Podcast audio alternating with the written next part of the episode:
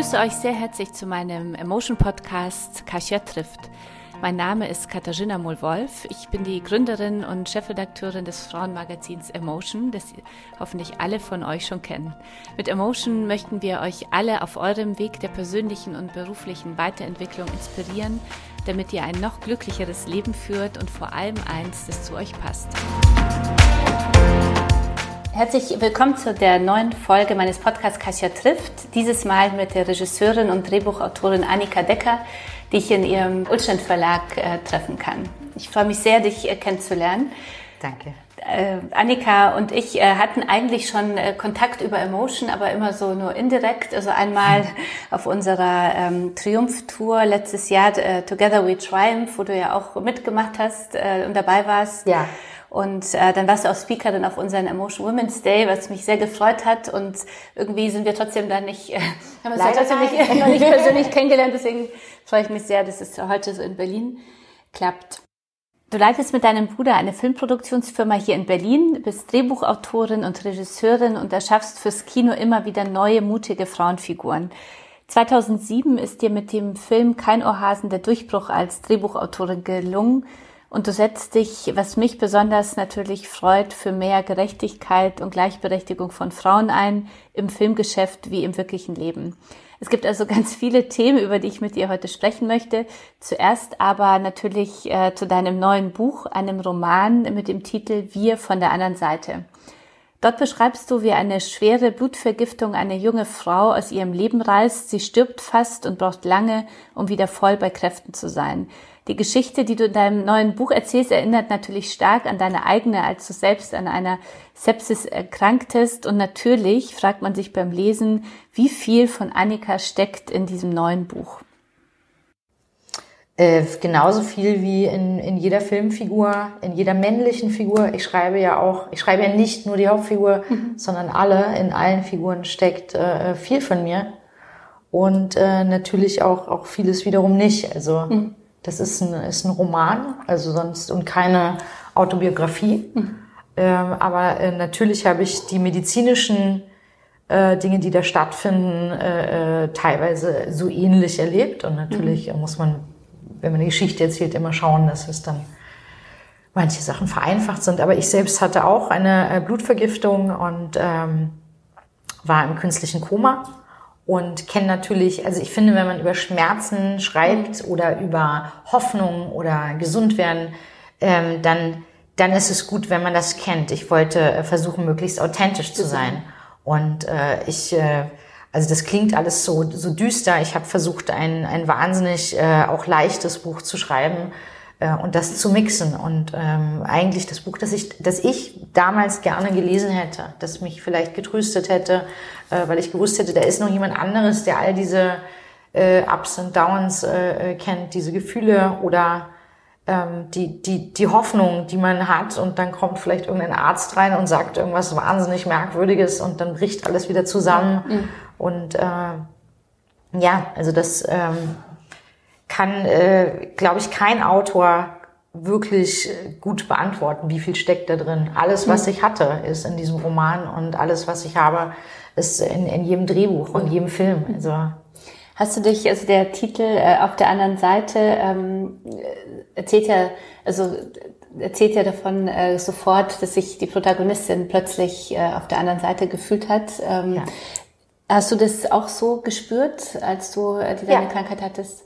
Naja, also wenn man so hört, also man beschäftigt, niemand beschäftigt sich, glaube ich, groß mit, mit Krankheit, bis es mhm. einem passiert oder einem, mhm. einem engen Menschen äh, passiert und äh, und Krankheit ist immer so was Heiliges. Oh, mhm. äh, aber, aber ich hatte, ich hatte völlig dabei vergessen, äh, dass ich ja auch noch Miete zahlen muss oder dass, also dass das Leben weitergeht und mhm. dass, äh, dass man natürlich trotzdem vielleicht Beziehungsstress hat oder Liebeskummer oder irgendwas in der Richtung und äh, dass Krankheit nichts abgehobenes Heiliges ist, aber komischerweise ist es ein bisschen tabu mhm. und man lebt, wenn man im Krankenhaus lebt, hat man auch so seinen Alltag, aber es mhm. ist irgendwie auf der anderen Seite, also man kommt mhm. da ja auch nicht raus, man kann ja jetzt nicht mal eben shoppen gehen und äh, und das fand ich deswegen ähm, der Titel. Das ist wirklich ein Leben auf der anderen Seite. Aber ich finde auch, wenn du keine Ahnung, wenn du äh, äh, eine plötzliche, weiß ich nicht, wenn du deinen Job verlierst mhm. oder wenn du eine Scheidung oder irgendwas hast,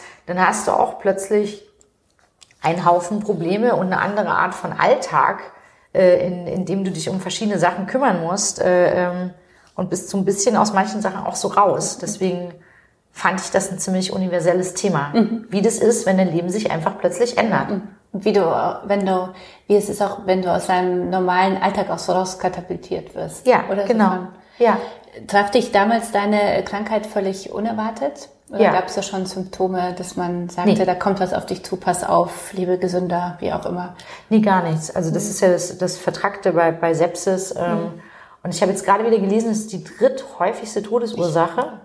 Und, äh, und es wird wahnsinnig selten. Aber man das wenig, äh, also man redet aber wenig drüber, oder? Deswegen also, ist es so wichtig, deswegen mhm. wollte ich auch mal was drüber schreiben, weil ich das mhm. ähm, eben äh, festgestellt habe. Und ähm, also was zum Beispiel sehr schnell erkannt wird, oft ist ein Herzinfarkt, mhm. aber selbst ist nicht, also auch von Medizinern nicht sofort, ähm, weil man alle möglichen komischen äh, Vorerkrankungen haben kann. Man kann eine Sepsis durch, durch, durch eine, eine ähm, Nierenentzündung bekommen oder eine vereiterte Wunde oder mhm. und natürlich hat man nicht immer, wie man das irgendwie aus Filmen kennt, diesen blauen diese blaue Linie ja, auf der Haut, mhm. sondern das kann ja auch im, im Körper sein, ah, dass das Blut im Körper vergiftet ist und deswegen ähm, ja, also fand ich fand ich, dass diese Krankheit es äh, wert ist, auch mal äh, benannt zu werden und und davon ja eine Geschichte drumherum zu stricken. Inwiefern hat dich diese äh, doch sehr dramatische Erfahrung in deinem normalen Leben verändert?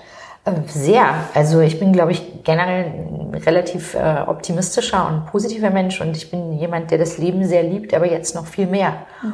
Und natürlich gibt's ähm, diese berühmten äh, Dinge, mit denen man sich rumschlägt. Soll ich das jetzt machen oder soll ich das nicht machen? Soll ich meinen Beruf wechseln oder nicht? Oder soll ich diese schwere Entscheidung treffen?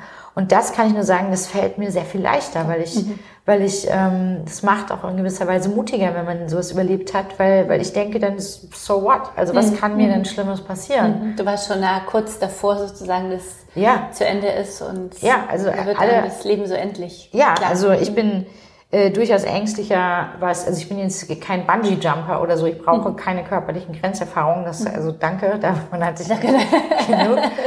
ähm, aber was, äh, was andere, also wenn man mal aus allem rausfällt und mhm. wieder neu anfangen muss, ich, ich musste damals ja auch wie die Hauptfigur im Roman wieder laufen lernen. Mhm. Und äh, das war mir auch zum Beispiel gar nicht bewusst, ja, was es für ja. Folgen gibt. Also das ja, also klar. Mhm. Also wenn du dich gar nicht bewegst, eine Woche lang sind deine Muskeln äh, verkümmert. Also wusste mhm. ich auch vorher nicht. Man kann quasi noch nicht mal einen Löffel halten. Mhm. Und äh, ja, wenn du da mal von vorne angefangen hast, dann verlierst du aber auch vor vielen Dingen die Angst. Das, das, also, es gibt ja so oft Momente im Leben, wo du in irgendetwas drinsteckst und du denkst, du kommst nicht da raus, du bist mhm. totunglücklich äh, im Job oder in einer Beziehung und du darfst da nicht raus. Und, äh, und ich würde mittlerweile sagen, doch, es gibt immer, es gibt immer irgendeinen Weg und, und, und ja, mhm. aber man muss nur das richtig, man muss sich damit beschäftigen und irgendwann findet man den kleinen Ausweg. Mhm. Und du hast äh, erzählt in einem Interview, habe ich deine Physiotherapeutin äh, also kennengelernt auch, äh, Frau ja. Knecht, der wie inwiefern, das fand ich ganz toll, also wie du geschrieben hast, die oder in dem Interview gesagt hast, wie ähm, sie so eine große Bedeutung in dem Genesungsprozess hatte, ja. nicht nur in Bezug auf die Muskeln, sondern auch in Bezug auf den Geist. Äh, ja. Äh, kannst du das nochmal unseren Zuhörern erzählen? Ja, also die, die äh, Steffi Knecht äh, ähm, ist, ist für mich äh, dann, dann auch ist eine Freundin geworden, eine ganz wichtige. Und die hat halt so ein so einen unkaputtbaren Kämpfergeist. Mhm. Und äh, ich, ich selbst hatte natürlich äh, tausend Zipperlein, nachdem ich äh, äh, quasi mein Leben gerettet war, aber dann hatte ich nicht genügend starke Muskeln, dann hatte ich dauernd verspannte, einen verspannten Rücken und, und so weiter. Und ich musste aber weiter arbeiten und äh, und wie alle Leute, die eine Zeit lang krank sind, aber irgendwann mhm. ist man wieder gesund geschrieben und da muss man funktionieren muss und Geld verdienen. Und ja. Und ich hatte oft Momente, wo ich dachte, jetzt äh, jetzt packe ich das nicht mehr, das mhm. geht jetzt nicht mehr oder ich habe einfach solche Rückenschmerzen und ähm, und die Steffi mit ihrer positiven, tollen, zupackenden Art hat halt immer wieder gesagt, nein, das kriegen wir hin. Ach, guck mal, dann kommst du morgen noch mal und heute legst du dich mal hin, aber oder die hat oft gesagt, geh doch mal tanzen. Das mhm. lockert schön alles durch. Jetzt habe ich Physiotherapie gemacht. Du darfst jetzt. Ich war am Anfang so vorsichtig und zögerlich mit meinem Körper und sie hat mir dann viel äh, Selbstvertrauen gegeben und ähm, jeder der sich, der gesundet, braucht vielleicht so eine Steffi, die ab und zu mal ein bisschen Mut macht. Und äh, das ist ja mittlerweile auch erwiesen, dass man, dass man, dass die Psyche eine große Rolle spielt mhm. in der Heilung. Und äh, deswegen, äh, ja, das hat mich immer, und dann haben wir auch oft gar nicht über Krankheit geredet, mhm. sondern Quatsch gemacht und sie hat mich dann behandelt und das war auf jeden Fall so ein, ein kleiner, kleiner Sonnenschein mhm. in meinem Leben. und äh, was hast du über dich äh, selbst gelernt in dieser Zeit? Äh, ich habe gelernt, dass ich durch und durch Autorin bin, offensichtlich. Mhm. Also weil ich in ganz vielen Momenten mich ertappt habe, dass ich gedacht habe, ah, das muss ich irgendwann aufschreiben. Okay. ich dachte ja zum Beispiel, ich schreibe diesen Roman mit 60 oder 70. Also ich mhm. wollte mir da ganz viel Zeit und Raum lassen. Ähm, und äh, ja, jetzt kam es aber anders und die Geschichte hat quasi früher angeklopft. Wie war das, das weiß in ich dir nie. selber oder? Das weiß ich nie. Ich bin mhm. also ich habe ge gelernt, ähm, dass meine Kreativität nicht so hetzen darf. Mhm. Ich habe das ich habe das früher äh, soldatisch äh, immer gemacht und habe hab, äh, mich gezwungen am Schreibtisch und manchmal konnte ich einfach nicht mehr und ich arbeite sehr viel und äh, und dann äh, mit dem Alter habe ich gelernt, wie vielleicht viele Leute in ihren Jobs dass man auch mal eine Pause machen muss oder dass man auch mal was sein lassen muss und dann klappt es am nächsten Tag viel besser. Loslassen. Loslassen. Ja. ja. Loslassen. Ich habe eine ja. Freundin, die zu mir, die mich immer so zwischendurch so stärkt und ja. die, die sagt, und das war, da habe ich wirklich gelernt letztes Jahr, also für unseren Unternehmensaufbau, dass sie gesagt hat, Kasia, du wirst dein Ziel mit Emotion im Verlag nicht erreichen, wenn du denkst, du musst nur dafür kämpfen. Du musst ja. auch loslassen ja. lernen. Ja, ja Weil das ist ja, aber da ja. hörst du manchmal in deinem, in deinem Kämpfen und denkst, ja. total, also die hat echt keine Ahnung, total verrückt, aber irgendwo. Ja, das hat das so, auch mit, mit Vertrauen zu tun, mhm. also dem Prozessvertrauen, mhm. dass man, dass man sagt, okay, ich, ich kann es jetzt gerade nicht erzwingen, mhm. aber ich, ich habe so viel Hoffnung dafür, dass ich mich traue, das mal kurz kurz loszulassen und äh, dann probiere ich es morgen oder übermorgen nochmal. Mhm. Und äh, deswegen, ja klar, ist ein ganz wichtiges Thema und es ist ja wirklich das Schwerste der Welt, wenn man unbedingt will. Also ob das mhm. in der Liebe ist oder, oder halt bei einem Buch. Und ich habe das Vertrauen gehabt und wusste, das Buch kommt schon irgendwo zu mir. Ich, ich, ich wusste, was ich schreiben will. Und, und, ähm, und ich habe auch, als ich krank war, gemerkt, ich bin durch und durch Komödie. Mhm. Ich muss, muss äh, auch wenn ich halb tot bin, noch irgendwelche mhm. Witze reißen. Das erleichtert mir das Leben oder das mhm. bringt, das bringt mich auf andere Gedanken und es gibt mir Kraft. Und äh, wir hatten auch äh, damals, als ich, ich war sehr lange auf der Intensivstation und wir hatten ähm, eigentlich einen ganz lustigen Club äh, aus, also die, die Ärzte und die, die ähm, Pfleger und Krankenschwestern da, die, also die sind schon, würde ich sagen, ganz besondere Menschen, weil also auf einer Intensivstation zu mhm. arbeiten, ist halt wirklich ein anderer Schnack. Mhm. Da muss man für geboren sein wahrscheinlich. Das ist ein harter, harter Job und man ist damit so, so extremen Dingen konfrontiert. Und da, dadurch haben die aber alle so einen krassen Geigenhumor. Mhm. Und das fand ich toll. Und es mhm. hat mir Mut gemacht, weil die haben mich nicht als Opfer behandelt, sondern die haben es gewagt, mich auch zu verarschen, was mhm. ja irgendwie auch ähm, sowas auf Augenhöhe ist. Mhm. Mhm. Und äh, das hat mir gut getan und das hat mir äh, wieder Lust auf Leben und Kämpfen gemacht. Mhm. Und ähm, da hat man sich auch lebendig wahrscheinlich auch wieder gefühlt. Total. Oder? Dass man nicht nur so mit sanften, sag mal, also mit, ja. ähm, wie sagt ja. man, mit den Handschuhen angefasst wird, sondern genau. ähm, ja, ja, das meine ich so mit so Opfer, mhm. sondern mhm. die haben mich auf Augenhöhe behandelt und die, die haben äh, äh, gewusst, mir geht's gerade nicht so gut und vielleicht wird es auch nie wieder, aber mhm. ähm, trotzdem funktioniert mein Gehirn und ich verstehe, mhm. was mir gesagt wird oder wie über mich geredet wird. Und, äh, und ich habe das auch später in den vielen verschiedenen Kliniken immer, immer mit jemandem gesucht, mit dem ich auch mal irgendwie Spaß machen kann. Mhm. natürlich gab es auch viele ernste Momente, mhm. aber ähm, ja, aber das habe ich äh, so gespürt, dass das mein Kern ist. Und mhm. deshalb habe ich auch darauf geachtet, dass der Roman jetzt, ich wollte jetzt nicht, nicht ein super schweres, schweres Betroffenheitsbuch schreiben, sondern mhm. so, wie ich das eben empfunden habe damals. Mhm. Und es gibt natürlich wahnsinnig absurde Situationen, wenn Also allein die Bilder, die Bilder, die in Kliniken hängen, schrecklich. Also zum Beispiel die Hauptfigur im Roman kommt das erste Mal in ihr Reha-Zimmer und da hängt ein Bild von einem Clown in einem Heißluftballon. Ich meine, was soll einem das denn sein? Ein schreckliches äh, Ding und dann und so komische Bastelkurse. Das habe ich mir natürlich alles auch gemerkt aus meinen eigenen äh, Erfahrungen. Äh, also ich glaube, bei mir in der Klinik gab es Malen mit Kaffeesatz. Echt? das ist so. Und jedes so ein bisschen Mal, in die Zukunft gucken, aber trotzdem kreativ sein. Doch, ja? ich, ja, ich schwör's dir, jedes Mal, jedes Mal, wenn jemand, mein Bruder hat eine Filterkaffeemaschine und jedes Mal, wenn ich diesen Kaffee sie denke, sagt die Stimme in meinem Kopf, malen Malen mit Kaffeesatz. Oder im Roman äh, Basteln kann man einen Kurs machen, wo man aus Jute-Säckchen eine Mäusefamilie macht mit ganz kleinen Nickelbrillen. Und äh, da denkst du, wer kommt auf diese Idee? Ne? Wer kommt auf diese Idee? wer, welche erwachsene Menschen will denn eine, also warum? Nee, und äh, ja, und, und das, also das ist meistens so mein Blick. Also ich sehe so das Absurde oft in Situationen. Und, ähm, und auch ich habe mir wie die Hauptfigur im Sitzen mit irgendwelchen sehr netten 80-jährigen Herren äh, äh, Gymnastikbälle mhm. zugerollt und wir mhm. fanden das echt anstrengend. Mhm. Also ich habe irgendwann gesagt, tut mir leid, ich, äh, ich kann jetzt kann nicht mehr. Ich muss, mich, ich muss mich jetzt mal hinlegen. Und, äh, und hast die wahrscheinlich total aufgebaut, weil sie dachten, hey, wenn, wenn die schon, wenn die schon nicht ja, kann und ich kann auch. Das stimmt. Wie hat, wie hat deine Umgebung eigentlich so deine Krankheit erlebt und deine Familie? Ist ja schon auch nicht nur für einen selber, sondern ja für Freunde, Familie. Naja, ähm, das habe ich versucht im, im, im, Roman so ein bisschen, so bisschen zu verarbeiten. Mhm. Ähm, und also es, diese Figuren, wie sie da im Roman sind, mhm. gab es bei mir äh, nicht in der Form. Mhm. Also man übersetzt das ja dann immer in eine mhm. ähm, verschlüsselt ein bisschen.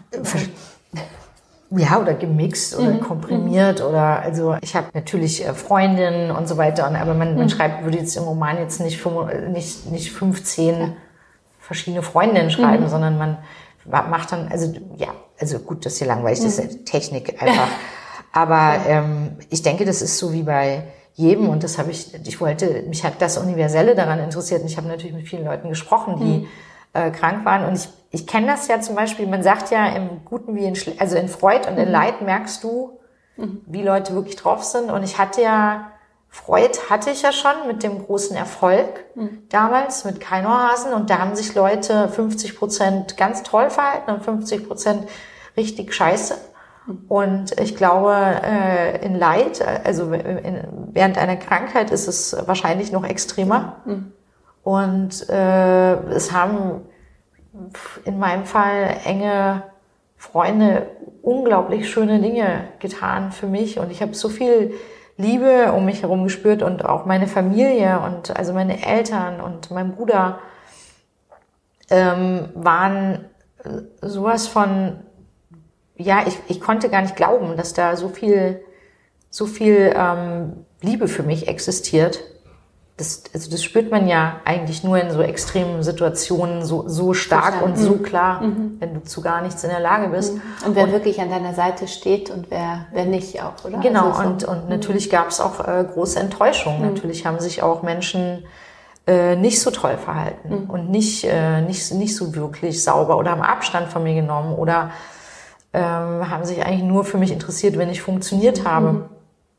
Oder sind ungeduldig mit mir geworden und das glaube ich, kennt ja jeder, also das, das gibt's ja auch bei psychischem Schmerz, dass Leute werden irgendwann ungeduldig, wenn es dir immer scheiße geht. Mm, mm. Und, ähm, und ich glaube, ich war eigentlich auch eine, eigentlich eine ganz angenehme Kranke, weil ich ja auch immer Bock, Lust gehabt habe zu lachen und so. Aber, aber selbst dann, mm. also, also ich weiß, ich war, ich war einmal mit jemandem verabredet und der war so zwei Straßen weiter. Und dann habe ich irgendwann angerufen, habe geheult und habe gesagt, ich schaffe das nicht ich habe keine Kraft. Und dann hat er gesagt, gut, dann müssen wir das wohl verschieben. Verschieben. Also, ja, und Gott sei Dank habe ich das damals gar nicht so kapiert. Mhm. Erst ein paar Monate mhm. später mhm. habe ich gedacht, warum da ging der... so eine Tür auf und der ja. wahre Charakter raus, äh, kam raus und dann Ja, weil wieder jeder zu. normale mhm. Mensch würde doch sagen, Klar, ich komme zu dir, ich warte, ich komme vorbei, äh, brauchst du was? Klar. Soll ich dir mhm. vielleicht mal was einkaufen? Oder, mhm. aber das, ähm, hat mir auch geholfen, äh, so ein bisschen die Scheu zu verlieren, wenn jemand krank ist äh, aus meinem Umfeld, dann, dann habe ich, glaube ich, ein ganz gutes Gespür manchmal, also bestimmt nicht immer, äh, aber dafür, was, was jemand gut gebrauchen kann. Mhm. Also manchmal ist es halt einfach, dass man jemanden Wasserkasten hochschleppt, mhm. weil er das mhm. selber nicht kann. Mhm. Und, äh, und ja, also das, das habe ich schon so daraus gezogen. Was war so dein äh, berührendstes äh, Erlebnis einmal in der in der, also in der Zeit dieser Genesung wieder und einmal beim Schreiben? Äh, mein berührendstes. Also irgendein Moment, wo du dachtest jetzt, ähm, also ich kenne es von meinem eigenen Buch, als ich geschrieben habe, ich dachte, jetzt ist wirklich so der Knoten geplatzt und dann äh, bin ich in so einen Flow gekommen oder ich habe eine Szene in meinem Leben, die ich selbst reflektiert habe, so irgendwie gedacht, jetzt verstehe ich es oder jetzt sehe ich da ganz anders äh, drauf. Ähm, mein berührendes Erlebnis war, als ich zur Recherche habe ich meine alten Krankenhausrechnungen rausgeholt. Mhm. Das war, das hat mich ziemlich umgehauen. Also da, also da steht dann tatsächlich, wie ich das im Buch verwendet habe, Wiederbelebungsmaßnahme mhm. 32,50 Euro. Und ähm, also ich habe einen dicken Leitsordner zu Hause mit äh, mit vielen, vielen Unterlagen und Arztbriefen etc. und Untersuchungsergebnissen, also wo ich dann gesehen habe, was sie eigentlich alles gemacht haben mit mir, also mhm. wie viel ich schon hinter mir hatte und wie viel so meine Eltern und mein Bruder aushalten mussten, mhm. dass, also dass ich da jetzt reingefahren werde und das gemacht wird, das, also das wünsche ich niemandem, der ein Kind hat, dass mhm. das äh, äh, passiert. Und ähm, das hat mich ziemlich äh, umgerissen. Oder ähm, mein Bruder hat jetzt erst äh, erzählt, äh, dass er, das wusste ich gar nicht, dass er einen Deal gemacht hat, als sie gesagt haben, dass ich äh, eventuell sterbe oder dass das sehr wahrscheinlich ist, hat mein, Bruder ähm, immer Deals abgeschlossen, hat gesagt, wenn sie den, die Nacht überlebt, mhm. höre ich auf zu rauchen. Mhm wenn sie das überlebt. Mhm. Also ich, ich hatte mich nur gewundert, dass mein Bruder gar nicht mehr raucht, aber mhm. ich wusste nicht den Hintergrund. Und, mhm. ähm, äh, äh, und, und hat viel, wahrscheinlich anscheinend einige von diesen Deals abgeschlossen. Oder ähm, weiß nicht, ich habe ähm, gerade bei der Buchpremiere ähm, waren äh, zwei Krankenschwestern da. Mhm die ich sehr, sehr mochte und ein Flieger, den ich wahnsinnig gerne mochte. Und äh, ja, ich wusste zum Beispiel nicht, dass die eine hat mir damals äh, äh den Tubus gezogen mhm. und so. Also die haben nochmal so eine andere. Und also was mich so gefreut hat und so gerührt hat, war, die haben alle drei gesagt und die haben relativ viel Erfahrung in ihrem Job. Sie würden gerne, sie haben sich gewünscht, dass ich nächstes Jahr komme, wenn sie ähm, Leute ausbilden. Und, äh, ähm, und die, die würden, wir haben gesagt, sie, sie würden sich wünschen, dass, dass jeder ihrer Schüler das Buch liest. Mhm.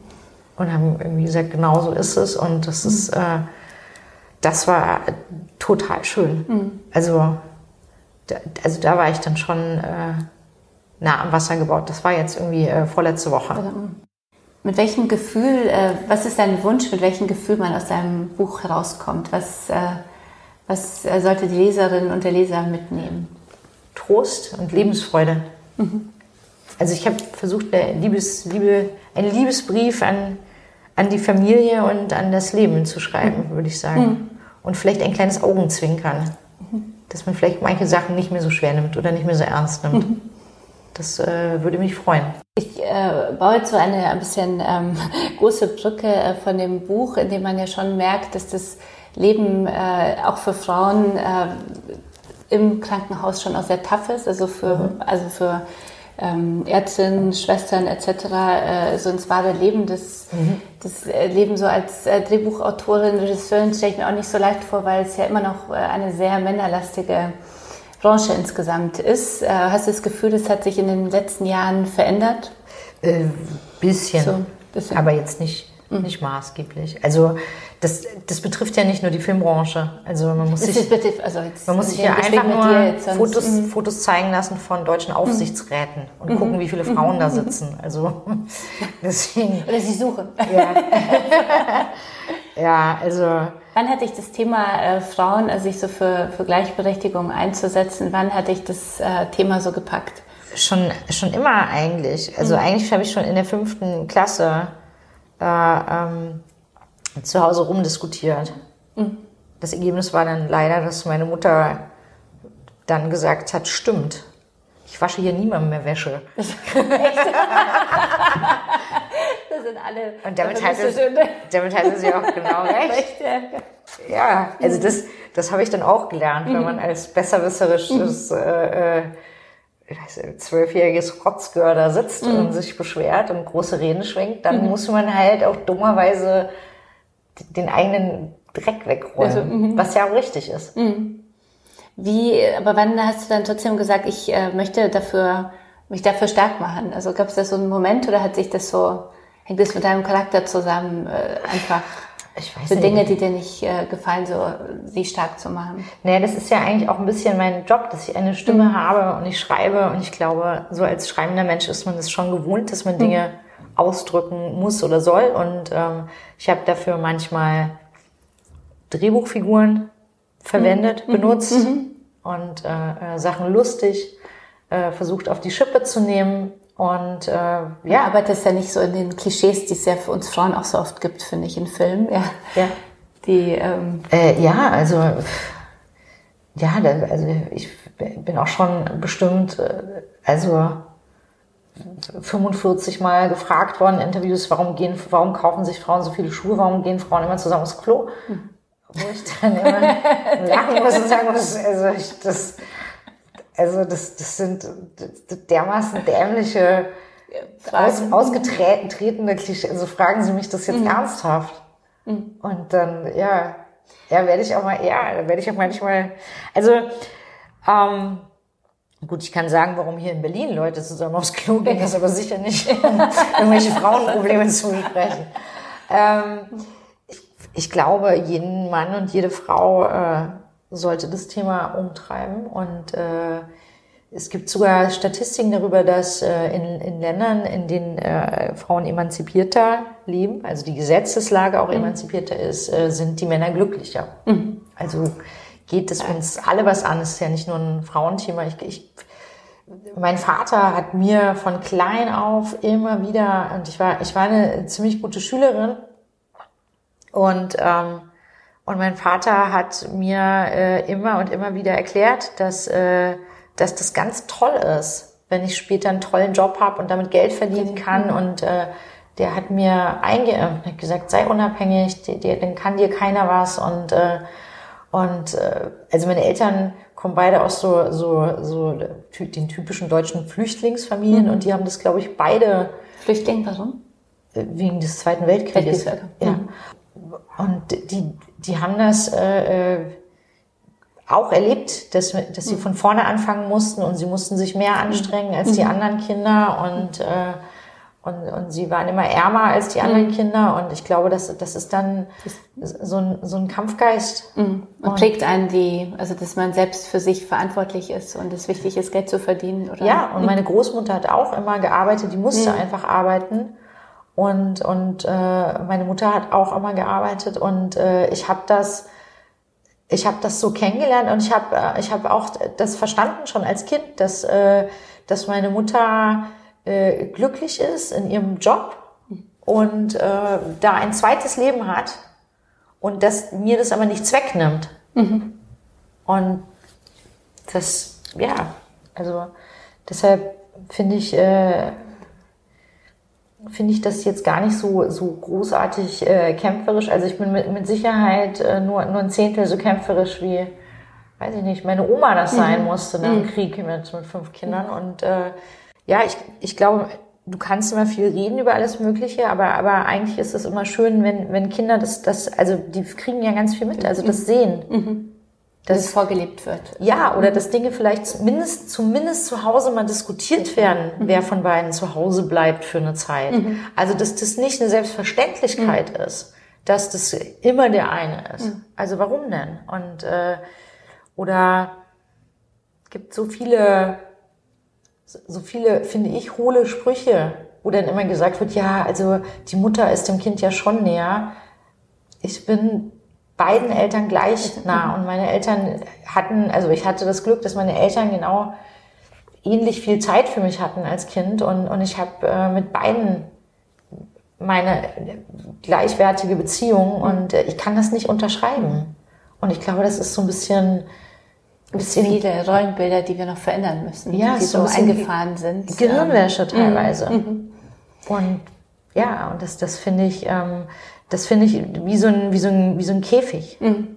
Und auch gesetzlich, also äh, kann sich, kann sich was ändern. Also dieses bescheuerte Ehegattensplitting, also wo, also wo es wirklich belohnt wird, wenn mhm. einer äh, zu Hause bleibt. Mhm. Wo sich gar nicht, wo, wo es für den anderen überhaupt keinen Sinn macht zu mhm. arbeiten.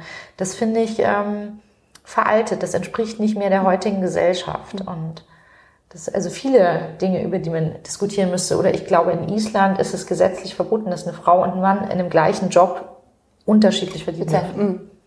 Da sind wir erst mit dem Entgelt, ähm, Gleichstellungsgesetz ja schon weiter, aber ich, ich sage immer in der, also wenn ich mit Politikern ähm, diskutiere, ist ja das eine, dass es so ein Gesetz gibt, das andere ist, dass du dich trauen musst, auch die Hand zu heben, wenn du in so einem großen Konzern bist, ja, und sagst, ja. äh, jetzt äh, hebe ich mal meine Hand und sag und nutze das Gesetz für mich, um meine Rechte klar zu machen. Also ja. ich glaube, da muss also auch noch einiges passieren, dass man ermutigt wird, auch zu verstehen, das sind meine Rechte und es ist ja. total normal. Ich heb die Hand, also ich für mich ja. ist es normal, weil ich aus, aus Polen komme und aus dem Kommunismus so. Ja. Und, und da weiß man, dass es einfach nicht, also man muss für manche Rechte einfach ähm, kämpfen. kämpfen ja. ja. Das ja. ist nicht selbstverständlich und man kann nicht nur warten, dass das passiert, sondern man muss da, da loslegen. Und ähm, ja, das wünsche ich mir auch, dass hier mehr passiert von beiden Seiten, Männer wie von Frauen auch. Also mhm. dass man aktiver wird die nochmal zurück, äh, Frauen, also es gibt ja in allen Branchen, es gibt ja wenige Branchen, wo Frauen wirklich schon gleichberechtigt sind. Jetzt, ja. du kennst dich natürlich äh, sehr, du lebst in der Filmbranche. Was äh, denkst du, woran liegt es da, dass es also sicherlich nicht daran, dass die Frauen nicht aktiv genug sind. Mhm. Die sind sehr, sehr aktiv mhm. und äh, und, und wir fordern da äh, jede Menge und, und es verändert sich auch Stück für Stück was. Aber mhm. es, also, ähm, aber es gab ja auch in den 80ern auch schon mal äh, Forderungen und in den mhm. 68ern schon mhm. mal Forderungen. Also äh, ich glaube, da bewegt sich schon einiges. Ähm, äh, mir fehlen mehr Männer, die das auch fordern. Mhm. Aber also ich, verstehe schon, dass man nicht freiwillig Macht abgibt, aber mhm. äh, nee, ich, also ich glaube, es liegt am, am es liegt äh, daran, dass das äh, System halt sehr lange gewachsen ist und mhm. da steht und sehr starr ist. Und ich mhm. ähm, glaube gar nicht, äh, dass da zu wenige Leute äh, aufstehen oder fordern. Also bei uns in der Filmbranche passiert das, das die ganze Zeit eigentlich. Mhm. Also du bist ja in, als Regisseurin und Drehbuchautorin sehr erfolgreich, ähm, als Frau auch. Äh, also, also trotzdem, dass du Frau bist, was sind so deine Erfahrungen, die du Frauen mitgeben kannst, so von, deinen, von deinem Werdegang bisher? Was, was denkst du, hast du richtig gemacht? Was, äh, von welchen Erfahrungen können andere Frauen lernen? Ähm, hm. äh, ich habe gelernt, mein Herz nicht so auf der Zunge zu, also zu tragen, also sehr, mhm. sehr harte Grenzen zu setzen. Also ich habe gelernt, dass es gut ist, wenn das Gegenüber einen ein bisschen unterschätzt oder nicht einschätzen kann. Mhm. Ähm, ich glaube, dass es wichtig ist, äh, in meinem Fall ist es natürlich mein Bruder, aber generell ist es wichtig, einen guten Anwalt zu haben und äh, da keine Angst zu haben, ähm, Dinge, wenn es sein muss, auch durchzusetzen. Äh, die eben im Vertrag stehen und äh, pff, äh, und sonst vielleicht einfach äh, ein bisschen ignorant zu sein. Ich bin da eigentlich immer gar nicht so groß drauf eingegangen, wenn jemand gesagt hat, äh, äh, besonders Sie als Frau können das ja toll schreiben oder so. Hm. habe ich mir gesagt, naja, also Sie wissen schon, dass ich auch die Männer schreibe in der Geschichte. also oder mhm. oder dass ich eine Frau bin, heißt ja nicht, dass ich mehr Gefühle habe. Mhm. Mhm. Oder ich habe vielleicht einen anderen Blickwinkel als ein 65-jähriger Mann. Mhm. Aber ja, also ich weiß, ich weiß gar nicht so, was man, was man. Ich, da waren schon viele Erfahrungen, die man gut, gut mitnehmen und umsetzen kann. Äh, vielen Dank. Du bist ja das äh, gerade auch wieder erwähnt, äh, dein Bruder wollte ich auch fragen, das ist du, ihr arbeitet ja sehr eng zusammen. Wusstet ja. ihr das schon früher als als Kinder hat euch immer schon so die Leidenschaft dann zum Film verbunden oder wann, nee. wann wusstest du das überhaupt selber, dass du in die Branche willst und wann äh, nee, gar nicht. wusstet ihr das ihr gemeinsam? Also ich, ich, ich wusste noch nicht mal, während ich mich in der Branche befand, dass du bleiben willst. wo ich da so hingerate. Ich habe okay. irgendwann gedacht, ich lande im Rinnstein. Mhm. Und äh, also mein, wir haben fünf Jahre Unterschied. Mein Bruder ist fünf Jahre älter und äh, nee, wir hatten Krieg, als mhm. wir klein waren zu Hause. Okay. Also ich war eher klein und nervig und äh, mein Bruder groß und cool. Und also fünf Jahre sind halt bei Geschwistern okay. schon echt viel. Mhm. Deswegen ähm, Nö, haben wir uns dann erst, als wir älter geworden sind, so zu schätzen äh, gelernt und äh, festgestellt, dass wir richtige Unterhaltungen führen können. Das ging natürlich früher nicht. Und äh, nee, gar nicht. Also ich bin relativ schnell in die Filmbranche gerutscht und habe mein Studium abgebrochen und mein Bruder ist das totale Gegenteil. Der ist, äh, ist nach, hat Jura studiert, ist nach New York gegangen. Er mhm. hat äh, in New York nochmal äh, die Anwaltszulassung mhm. gemacht, also ja. quasi nochmal ein komplettes Studium und ist, ist amerikanischer und deutscher Rechtsanwalt und hat da äh, sehr, sehr erfolgreich in der Kanzlei gearbeitet. Und, äh, und eigentlich wollte er Pause machen. Mhm. Also der hat, hat, also New Yorker Anwälte müssen halt ziemlich reinklotzen und, äh, und irgendwann hat er gesagt, äh, jetzt mache ich mal bisschen Pause und schau mhm. mal und, und, und gehe vielleicht nochmal in meine Heimat und er fand Berlin toll und äh, dann habe ich halt gesagt, aus der Pause wird nichts. Wir müssen jetzt eine Filmproduktion gründen. und dann hat der Gott sei Dank sofort zugesagt und er hatte schon so ein bisschen Blut geleckt, was den mhm. Film betrifft. Natürlich war er ein paar Mal in Berlin und hat mich besucht, wenn hier Dreharbeiten waren und so. Und, und der war immer Feuer und Flamme für das Thema, aber er hatte in New York ein komplett anderes Leben mhm. und, und war wirklich da so im, im Businessleben drin. Aber er ist äh, Gott sei Dank also spezialisiert auf Intellectual Property und okay, das ist natürlich ist genau mhm. die perfekte Mischung. Mhm. Deswegen, ähm, ja, und war da, ist er Partner in der Kanzlei und äh, bei den New Yorkern und jetzt, äh, ja, konzentrieren wir uns halt ein bisschen mehr auf die Filmproduktion. Wie sieht der Alltag, ähm, dein Alltag aus? Also so zwischen Autorin, Drehbuchautorin, Regisseurin? Immer anders. Also jetzt beim Romanschreiben, mhm. äh, ja, bin ich eben, habe ich, versuche ich sehr, sehr gleichförmig das zu machen. Also äh, fast alle Autoren lieben Gleichförmigkeit. Mhm. Also ich, ich stehe zu einer bestimmten Zeit auf, dann mache ich ein bisschen Sport. Währenddessen überlege ich, welches Kapitel ich schreiben will. Also man ordnet das so im Kopf. Also weil der Kopf hört ja nie auf zu arbeiten. Und mhm. dann schreibe ich äh, so und so viele Stunden. Das ist sehr unterschiedlich. Am Anfang kann ich, wenn ich anfange mit einem Buch, kann ich nicht so lang schreiben, weil, der, weil man, wenn man am Anfang was falsch macht, okay. mhm. wird man hinten raus bestraft. Also man muss am Anfang das Skelett sehr gut ähm, bauen. Äh, ja, und deswegen schafft man am Anfang nicht so viel, weil das so, so, so eine konzentrierte, erschöpfende Arbeit ist. Und später, wenn man die Charaktere schon kennt, dann geht's halt leichter. Und äh, ja, wenn ich drehe, werde ich halt sehr, sehr früh morgens meistens abgeholt und mhm. dann äh, fährt man zur Location und dann ist meistens der Kameramann schon da und dann spricht man mit dem, spreche ich mit dem äh, die Einstellungen, die kommen. Das haben wir aber eigentlich in der Vorbereitung schon vorher besprochen. Mhm. Ja, und dann gibt es eine Probe mit den Schauspielern oft. Und dann wird gedreht und dann hat man eigentlich keine Sekunde Zeit zu überlegen, weil. Das ist ja sehr bestimmt. Ja, also es mhm. ist, das, das hat natürlich ähm, mit den Budgets zu tun. Ein mhm. deutscher Film hat einfach dann nicht so ein hohes Budget äh, äh und dann äh, sind die Drehtage so vollgepackt, äh, dass ich da schon sehr genau wissen muss, wie ich es haben will. Äh, sonst verlieren wir einfach Zeit und mhm. Zeit kostet beim Drehen halt verdammt viel Geld. Mhm. also äh, ja, oder jetzt im Moment war eine Zeit, wo der Roman äh, den habe ich natürlich eine Million Mal überarbeitet. Mhm. Dann ist es sehr beängstigend, wenn dann gesagt wird, so jetzt wird der gedruckt. Mhm. Und dann hatten wir einen sehr schönen Termin hier im Haus, wo wir das Papier ausgesucht haben und Ach, die Farben. Mhm. Und also das war natürlich toll.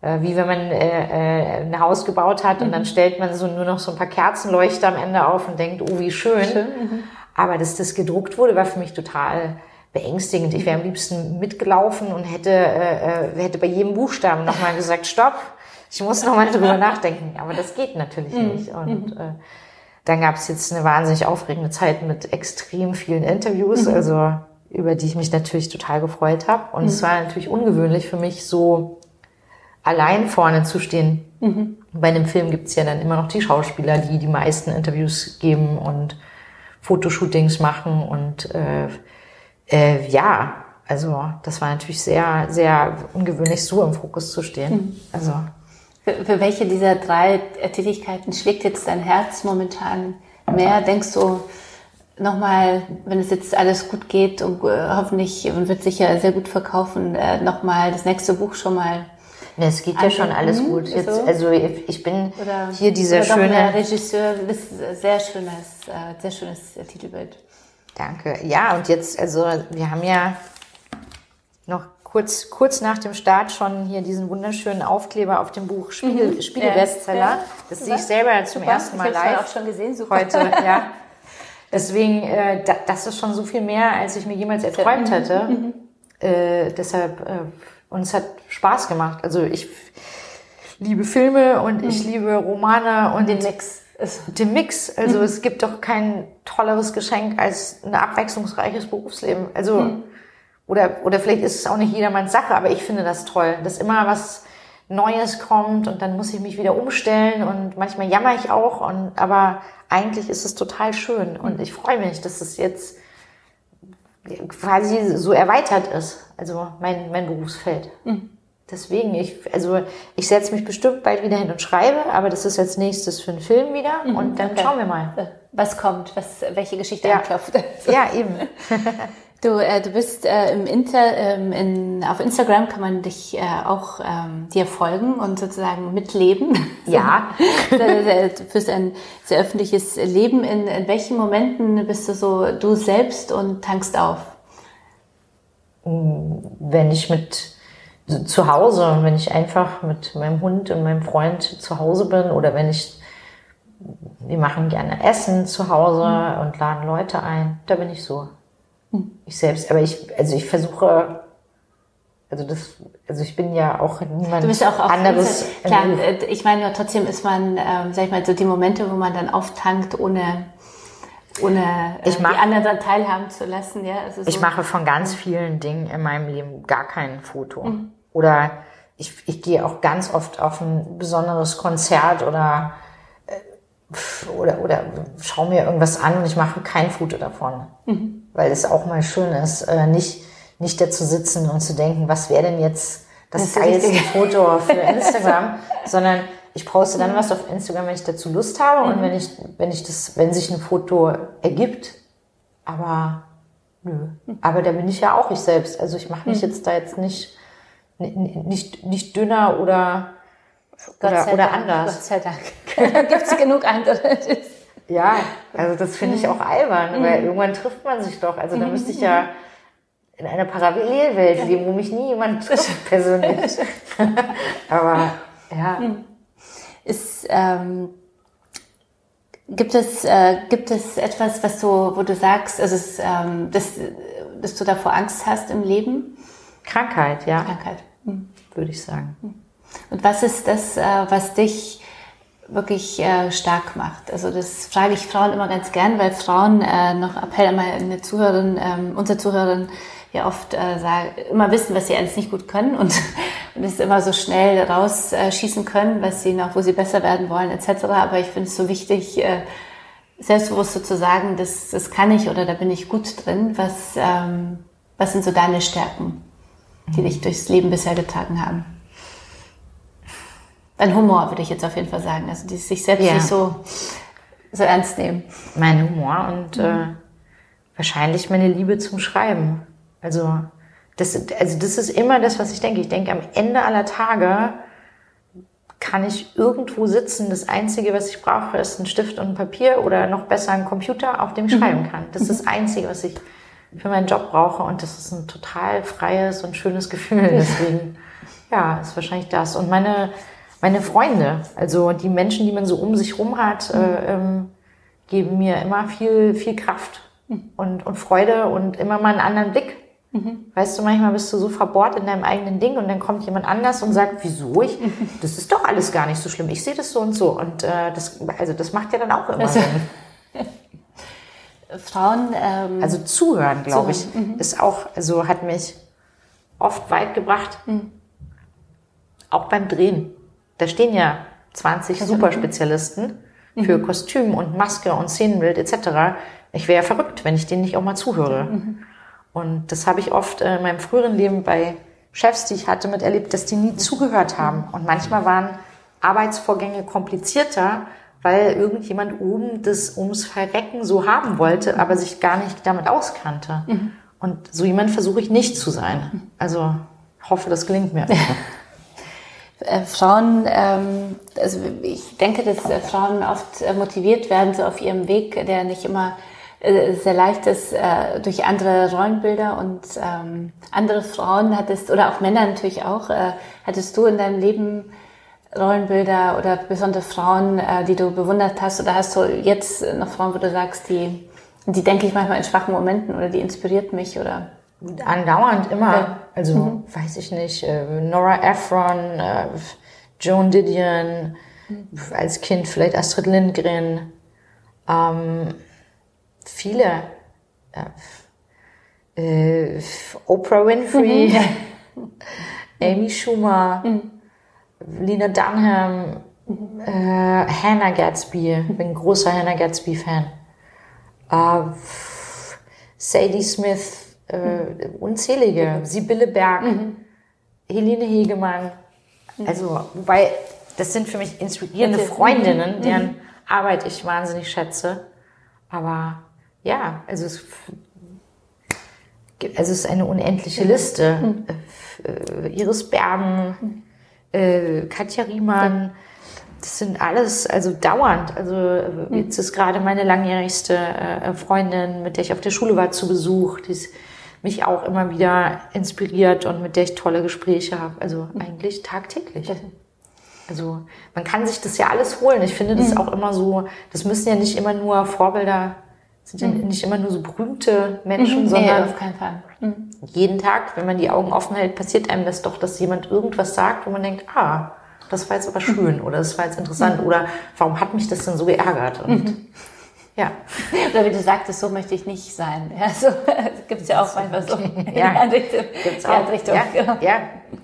Die, ähm, äh, leider müssen wir so langsam äh, zum Schluss kommen. Gibt es äh, so ein Lebensmotto, das dich so durchs Leben trägt, was du unseren Zuhörern so noch mitgeben möchtest oder ein, ein Ratschlag oder Tipp äh, fürs Leben? Ein bisschen würde ich sagen, wo die Angst ist, ist mein Weg. Ich habe gelernt, mhm. äh, bin ein tendenziell ängstlicher Mensch. Mhm und wenn ich vor einer Sache besonders große Angst habe, dann gucke ich mir das genau an und dann muss ich da vielleicht hin. Also ich hatte Angst, okay. Angst Regie zu machen, ich mhm. hatte Angst, ein Kinodrehbuch zu schreiben. Ich habe Angst vor Krankheit, habe jetzt ein Buch darüber geschrieben. Mhm. Also das, das äh, hat, hat mir schon oft äh, tolle, Toll. tolle Türen geöffnet. Mhm. Und Angst finde ich nicht gar nichts Verkehrtes oder ängstlich sein. Das heißt ja nur, dass man sich darüber bewusst ist, dass man äh, ein Risiko eingeht. Mhm. Und, und äh, immer wenn ich ein Risiko in meinem Leben eingegangen bin, äh, ist eigentlich am Ende mal was Tolles passiert. Und ja, nicht immer sofort. da kommen wir wieder zum Loslassen. Ja. Vielen Dank. Das ist eine, Sehr gerne toller, äh, toller äh, Tipp oder toller Erfahrungsaustausch zum Schluss. Vielen, vielen Dank. Äh, ganz viel Erfolg für dein Buch, also noch mehr Erfolg danke. für dein Bestsellerbuch, ja. Yes, von der anderen Seite. Und äh, ich freue mich sehr, dass du im Podcast warst und freue mich, wenn danke wir weiter dir. in Kontakt bleiben. Alles, alles Gute. Gerne. Dank. Dankeschön. Und am Ende meines Podcasts äh, zwei Hinweise in eigener Sache. Zum einen stellt auch meine Redaktionskollegin Silvia Feist in ihrem tollen Buchpodcast Feist Bücher Annika Deckers Roman Wir von der anderen Seite erschienen im Ulstein Verlag äh, noch einmal vor. Also unbedingt hinschauen und hinsurfen und äh, sich diese Besprechung anhören. Das zweite ist, dass wir im November unser großes Jubiläum feiern. Emotion wird zehn Jahre alt und äh, wir haben sehr viel vor, eine tolle Vortragsreihe, eine großartige Party in Hamburg und vieles, vieles mehr. Alle Infos zu unserem Jubiläum findet ihr unter www.emotion.de slash 10 Jahre, 10 Jahre im Netz. Wir freuen uns, wenn ihr mit dabei seid.